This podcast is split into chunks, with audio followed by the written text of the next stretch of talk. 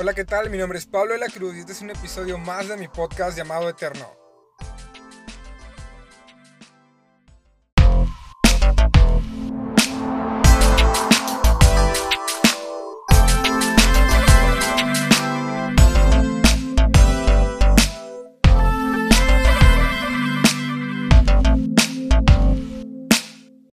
Hey, ¿qué onda? Nuevamente quiero darte la bienvenida a un episodio más de este podcast llamado Eterno.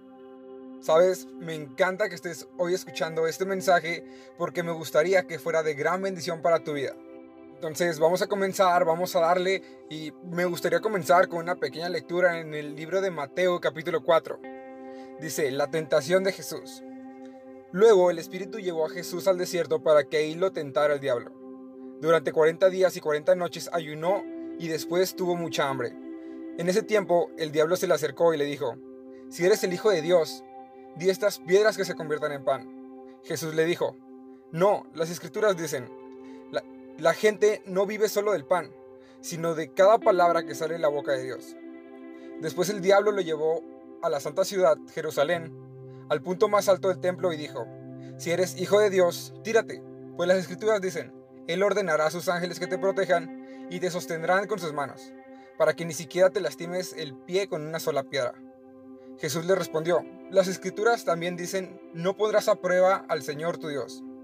Luego el diablo lo llevó a la cima de la montaña más alta y le mostró todos los reinos del mundo y la gloria que hay en ellos. Te daré todo esto, dijo, si te arrodillas y me adoras. Vete de aquí, Satanás, le dijo Jesús, porque las escrituras dicen, adora al Señor tu Dios y sírvele únicamente a Él. Entonces el diablo se fue y llegaron los ángeles a cuidar a Jesús. ¿Qué es lo que podemos observar aquí? Vemos que Jesús sabía todo lo que estaba escrito en la palabra de Dios y sabía que todo lo que estaba escrito en la palabra de Dios puede usarlo para cualquier amenaza, cualquier duda o tentación que viniera de parte del enemigo. Hoy quiero contarte una pequeña historia. Sabes, hace unos seis meses fui a hacer un trámite a la Secretaría de Relaciones Exteriores porque resulta que mi pasaporte ya estaba vencido y pues tenía que renovarlo. Así que yo me creí todo un joven grande y responsable y le dije a mis papás que no se preocuparan de ningún trámite que yo me encargaría de todo ello. Que ellos no tendrían que hacer filas ni nada por el estilo, que solo tenían que darme el dinero. Qué buen hijo soy, ¿verdad? Entonces me encargué de agendar la cita en línea y resultó que me dieron la cita el miércoles, por lo que tuve que pedir permiso para faltar en el trabajo y en la escuela. Porque yo tenía la idea de que ese tipo de trámites requerían todo un día completo o que perdiera todo un día de escuela o de trabajo. Entonces, como una persona responsable, conseguí los permisos en el trabajo y en la escuela, entré en línea y busqué los documentos que eran necesarios para la renovación del pasaporte. Fui al banco a hacer el pago del servicio y llegué a la secretaría media hora antes de mi cita. Me registré, esperé mi turno y había una gran fila, pero al cabo de unos turnos llegó el mío. Llegué con la señora que está en la ventanilla y le dije, buenos días, qué bien se ve hoy señorita, porque pues uno sabe que en ese tipo de ocasiones tenemos que hacer méritos, ¿no? Le dije, vengo a renovar mi pasaporte. Le entrego la carpeta de los papeles y ella comienza a revisarlos. No sé si han estado en esas tipos de situaciones en las que deseamos que no nos falte ningún documento, ¿cierto? Por su rostro podía ver que todo iba bien. Hasta que llegó al final de la carpeta y noto que su rostro cambió. Y me digo a mí mismo, no inventes, ahora qué pasó, no, no puede ser. Me mira y me dice, ¿me puede dar la ficha de datos complementarios? Y yo le digo, ¿este qué? Sí, le falta la ficha de datos complementarios. Le dije, mire, desde la semana pasada me tomé el tiempo y revisé en la página de la secretaría y en la carpeta está todo lo que solicitan. Ahí está todo. No, no, no, le falta la ficha de datos complementarios. Esto para mí era un verdadero problema, porque yo tenía que volver a casa con ese pasaporte. De lo contrario, tenía que volver a pedir permiso en el trabajo y en la escuela y además mis papás me iban a matar pues yo les había dicho que yo podía hacerme cargo de todo esto. Era una derrota total para mí. Entonces le dije, mire señora, por el amor de Dios, necesito ese pasaporte, no puedo volver a la casa sin él. Tengo que faltar otra vez al trabajo, faltar otra vez a la escuela. Tengo todo lo que está en esa carpeta. Todo lo que necesito está en esa carpeta. ¿Qué más necesita, señora? ¿Qué le hace falta? ¿Tiene a Jesús en su corazón o qué? Usted tiene a Jesús, ya nada le hace falta. No se crean, no le dije eso. Pero sí me dijo, mira, ¿sabes qué? Necesito ese papel, necesito ese documento, entonces si no lo traes, pues no te puedo atender. Y le dije, señora, pues es que en serio, realmente chequé todo lo que necesitaba y todo está allí. Y me dice, ¿ves esa hoja que tienes a la derecha? Pues ahí te dice todo lo que debes de traer. Están todos los requisitos para poder renovar tu pasaporte, porque si ahí está escrito, porque piensas que no lo puedes traer? Mira, léelo tú mismo y ahí te dice lo que debes de traer. Ahí está la ficha de datos complementarios. Entonces ya yo como buen cristiano creí en su palabra, pero aún así empiezo a leer la hoja, ¿verdad? Por mis dudas. ¿Qué decía ese papel? Que tenía que traer la ficha de datos complementarios. Entonces con mucho amor le dije a la señora, muchas gracias señora, gracias por su tiempo, nos vemos otro día. Por suerte, detrás de mí estaba un señor y me dijo, mire joven, yo imprimí dos formularios en blanco por si hacía falta alguno más. Le dije, ¿acaso tú eres el Mesías, señor? No, no se crean. Dije, muchas gracias, señor, usted me ha salvado. Me giré nuevamente con la señora y le dije, tenga su ficha de datos complementarios. La señora me dijo, aprenda a leer todo lo que está escrito, joven. Dije, así será, señora, muchas gracias. Me tomaron las fotos, las huellas, esperé cerca de media hora y ya tenía mi pasaporte en la mano. Pero ¿por qué te leí Mateo 4 y por qué te conté esta historia? Muchas veces pasamos nuestra vida creyendo a Dios, confiamos en sus promesas y pasamos nuestra vida cristiana con un libro llamado Biblia. Leemos todo lo que está escrito, pero no siempre creemos en lo que está escrito. Muchas veces, como a mí me tocó, tuve que leer otra vez porque no podía creer lo que la señora me decía que ya estaba escrito. Y muchas veces nosotros estamos sentados, conocemos a Dios porque quizás nacimos en una familia creyente o porque quizás en algún momento de nuestra vida alguien nos habló de Él. Y sabemos que lo que Dios promete lo cumple, lo que Dios dice hará, y que sus promesas son un sí y un amén. Pero muchas veces está escrito, pero para nosotros todo lo que está escrito en su palabra no es más que líneas que suenan bonito. Podemos entender que hay promesas de bendición para nuestras vidas. Lo leemos en nuestra Biblia, pero no lo creemos. ¿Qué pasa con esto? Que nos transformamos en personas que escuchamos sus promesas, pero no le damos esa autoridad a su palabra como para creer que se cumplirán. Hoy he titulado este mensaje Está todo escrito. Así como me pasó a mí con ese pasaporte, que estaba todo escrito ahí en esa hoja, asimismo todos tenemos muchas promesas de Dios, pero simplemente no las creemos, no le damos ese valor y las ignoramos.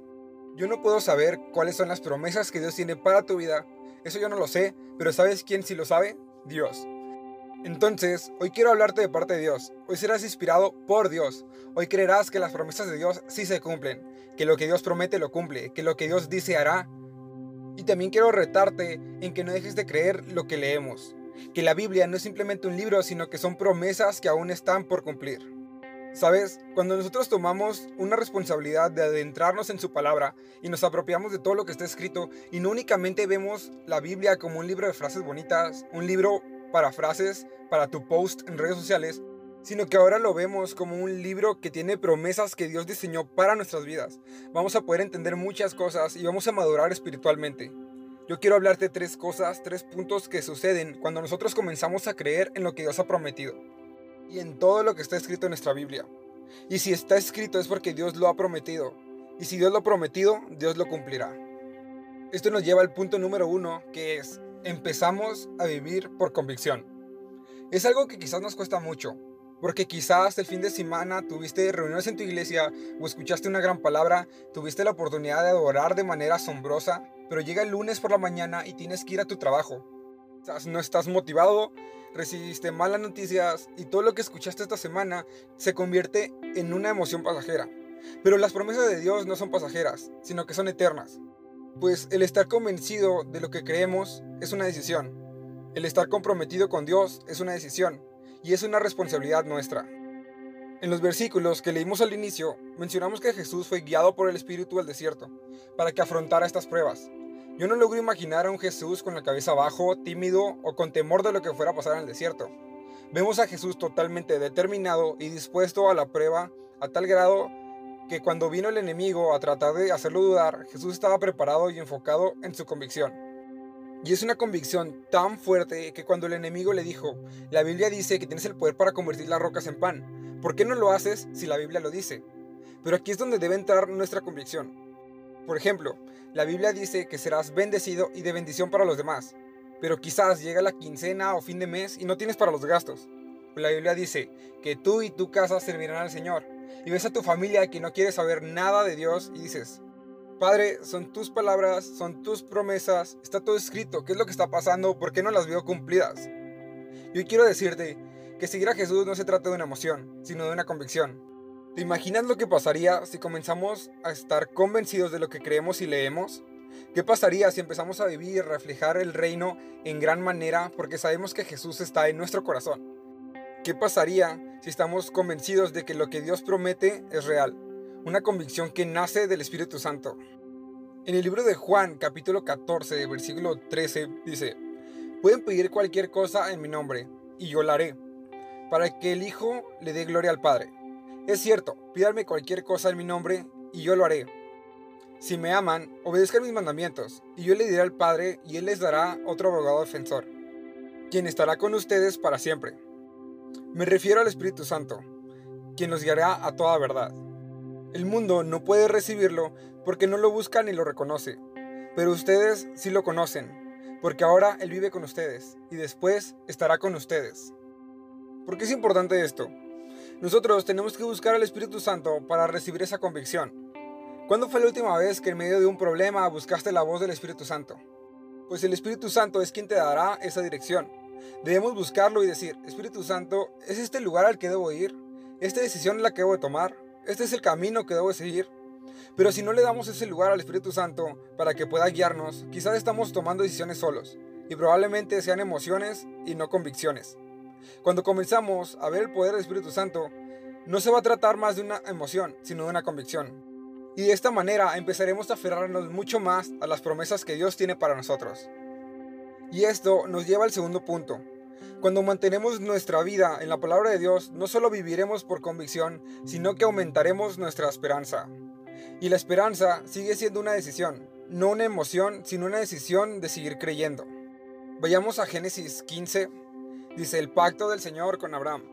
Tiempo después, el Señor le habló a Abraham en una visión y le dijo, no temas, Abraham porque yo te protegeré, y tu recompensa será grande. Abraham le respondió, Oh Señor soberano, ¿de qué sirven tus bendiciones si ni siquiera tengo un hijo?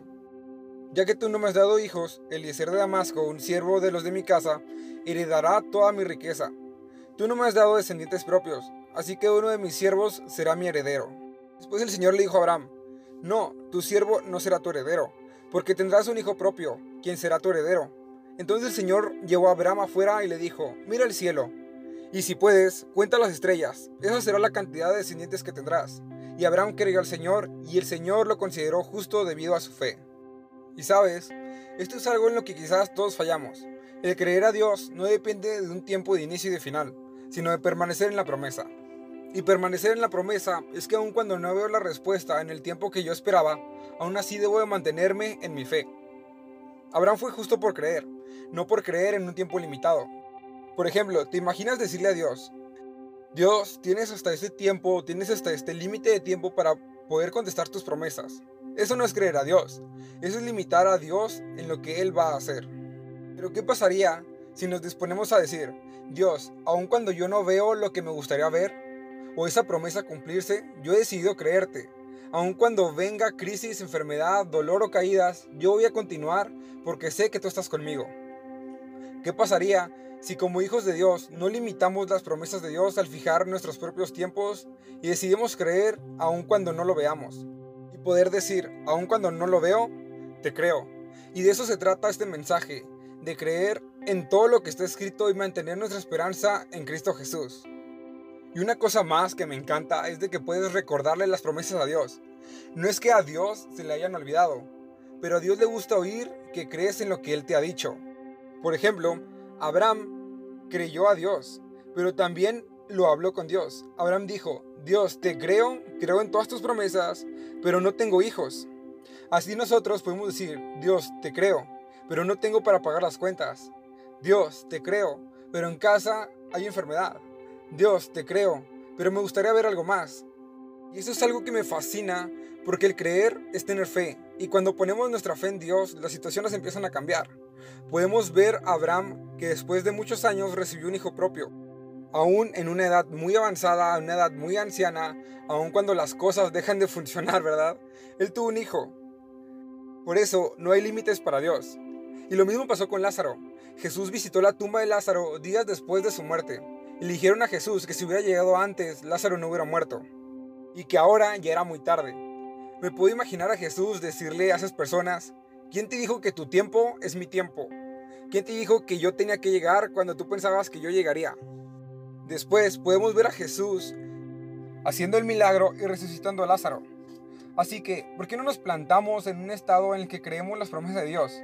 Y que pase lo que pase, que venga lo que venga, aun aunque no veamos los resultados en nuestro tiempo, seguiremos creyendo en las promesas de Jesús. Y de esta manera aumentar cada vez más nuestra esperanza. Esto nos dirige al tercer y último punto. Cuando decidimos plantarnos en Dios y en lo que está escrito, protegemos nuestra relación con Dios podemos ver a Jesús a lo largo de su vida sanando, haciendo milagros y siendo seguido por multitudes. Pero escucha esto en Lucas 5:15. Sin embargo, a pesar de las instrucciones de Jesús, la noticia de su poder corrió aún más, y grandes multitudes llegaron para escucharlo predicar y ser sanados de sus enfermedades. Así que Jesús muchas veces alejaba al desierto para orar. ¿Puedes apreciar la magnitud de esto? Que Jesús, siendo el Hijo de Dios, protegía su relación con Dios, porque él sabía que necesitaba de su Padre. Si Jesús, siendo completamente hombre y completamente Dios, apartaba momentos para buscar al Padre, ¿cuánto más nosotros necesitamos proteger nuestra relación con Dios? Ahora te pregunto, ¿cuántas veces, sin darnos cuenta, decimos, Dios, creo en tus promesas, pero quizás no tengo tiempo para buscarte? Dios, te creo, pero hablamos luego. Creemos en lo que está escrito, pero no buscamos a quien lo prometió. Y quizás vemos de leer la Biblia, leer las promesas, como algo que tenemos que hacer, o algo con lo que tenemos que cumplir. Pero hacemos todo esto sin buscar una relación con Dios. ¿Y no sería esto algo más que un rito religioso? Y nuestra comunión con Dios no se basa en una religión, sino en una relación. Ahora, te invito a buscar proteger tu relación con Dios. Eso es lo que hará que todo lo que está escrito para tu vida alcance nuevos normales y que puedas verlo como una realidad. Pero ¿cómo es que todo lo que estamos hablando nos dirige a Jesús? Podemos verlo en una historia en Mateo 26. Esta historia nos narra cómo es traicionado Jesús y arrestado. Dice, mientras Jesús hablaba, llegó Judas, uno de los doce discípulos, junto con una multitud de hombres armados con espadas y palos. Los habían enviado los principales sacerdotes y los ancianos del pueblo. El traidor, Judas, había acordado con ellos una señal. Sabrán a cuál arrestar cuando los salude con un beso. Entonces Judas fue directamente a Jesús. Saludos, rabí, exclamó y le dio un beso. Jesús dijo, Amigo mío, adelante, haz lo que viniste a hacer. Entonces otros agarraron a Jesús y lo arrestaron. Pero uno de los hombres que estaban con Jesús sacó su espada y hirió al esclavo del sumo sacerdote cortándole una oreja. Guárdate espada, le dijo Jesús. Los que usan espada morirán espada. ¿No te das cuenta que yo podría haberle pedido a mi padre que enviara miles de ángeles para que nos protejan y él los enviaría de inmediato? Pero si lo hiciera, ¿cómo se cumplirían las escrituras que describen qué es lo que tiene que suceder ahora? ¿Y qué es lo que podemos observar aquí? Vemos a un Jesús completamente convencido de hacer lo que decían las escrituras. Rindió su voluntad para que lo que está escrito fuera verdad. Quizás Jesús tenía miedo y preocupación de lo que estaba a punto de sucederle, pero estaba convencido de cumplir lo que estaba escrito. Si Jesús no cumple lo que está escrito en su palabra, estaría mintiendo y fallando. Si Jesús no iba a esa cruz, las escrituras en la Biblia serían una mentira. Y sabemos que nuestro Dios nunca falla. Nuestro Dios siempre cumple lo que promete. Jesús sabía que ir a esa cruz sería el inicio de nuevas promesas cumplidas para cada uno de nosotros. Jesús nos enseñó que pase lo que pase, su palabra siempre será cumplida. Y esto nos desafía a empezar a vivir por convicción, a mantener nuestra esperanza, a llevar nuestra fe a otro nivel, a dejar de que el Espíritu Santo nos guíe y a proteger nuestra relación con Dios.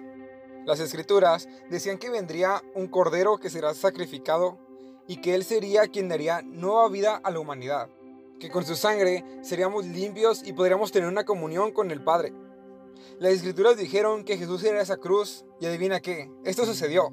Ahí ocurrió la mayor muestra de amor en la que Jesús murió por todos nosotros. Y ahora cada día de nuestras vidas podemos disfrutar de la misericordia, bondad y gracia de nuestro Dios. Para finalizar, quiero decirte que todo lo que Dios ha prometido para tu vida es un sí y un amén, y que todo lo que está escrito se cumplirá. Si has decidido creer en todo lo que está escrito, te invito a que compartas este podcast a tus amigos y conocidos. En verdad espero que haya sido de mucha bendición para tu vida. Y pues eso es todo, nos vemos en el siguiente episodio de Eterno. Adiós.